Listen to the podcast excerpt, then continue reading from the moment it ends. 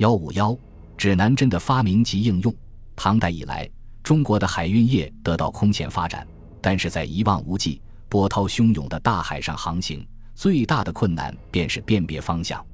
经过长期的实践和反复的试验，到了宋代，人们在人工磁化和使用磁针两方面取得了重大的进展，导致了指南针的发明和广泛的应用。指南针又叫罗盘针，是利用磁极的物理性来确定方向的工具。据北宋曾公亮等人所著《五经总要》，在当时制造指南鱼的办法，用薄铁叶剪裁，长二寸，阔五分。首尾锐如鱼形，至炭火中烧之，后通赤，以铁钳钳于手出火，以尾正对子位，蘸水盆中，每尾数分则止，以密气收之。这是一种人工磁化方法的发明，即利用强大地磁场的作用使铁片磁化。这种方法是合乎科学道理的，在磁学和地磁学上可以说是一件大事。但依此法所得磁性较弱，没有多大实用价值。但它使人们眼界大开，就有了另一种人工磁化方法的出现。据沈括《梦溪笔谈》载，方家以磁石磨针锋，则能指南。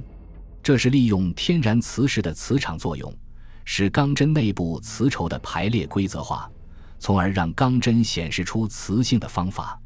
这种方法既方便又有效。宋人掌握了这一技术，为指南针的发明创造了必不可少的条件。关于指南针的做法，宋人有四种方法：一是水浮法，二是置指爪上，三是置碗唇上，四是捋旋。前文所述，指南鱼多采用水浮法，这种方法在宋代普遍使用，但它有一个缺点，就是水浮多荡摇。至于第二、第三种方法，长处在于运转游速，缺点就是尖滑易坠。因此，只有第四种方法最可取。及其法取心淤中独剪缕，以芥子许蜡，坠于针腰，无风处悬之，则针长指南。此外，南宋陈元亮在《史林广记》中还记载了一种指南龟装置的新方法，即把一块天然磁石安在木刻的指南龟肚中，在木龟的腹下挖一个小洞，对准了放在顶端的竹针上，使支撑点摩擦阻力很小，木龟就可以自由转动为指南。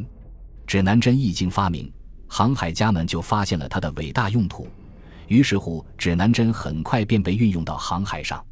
据北宋末年朱玉《平州可谈》所载，当时周师识地理，夜则观星，昼则观日，阴晦则观指南针，可见当时的海运已普遍使用指南针了。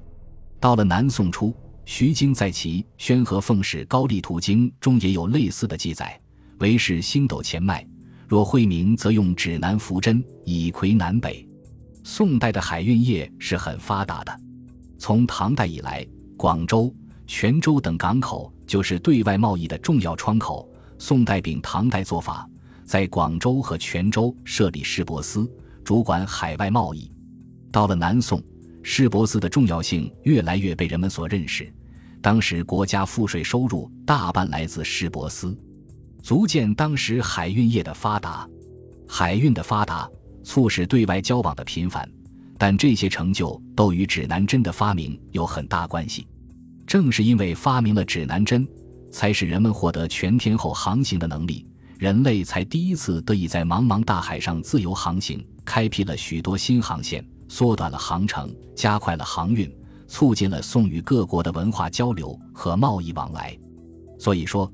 指南针的发明和应用在中国文化史上是一件了不起的大事，也是我国人民对世界文明做出的又一大贡献。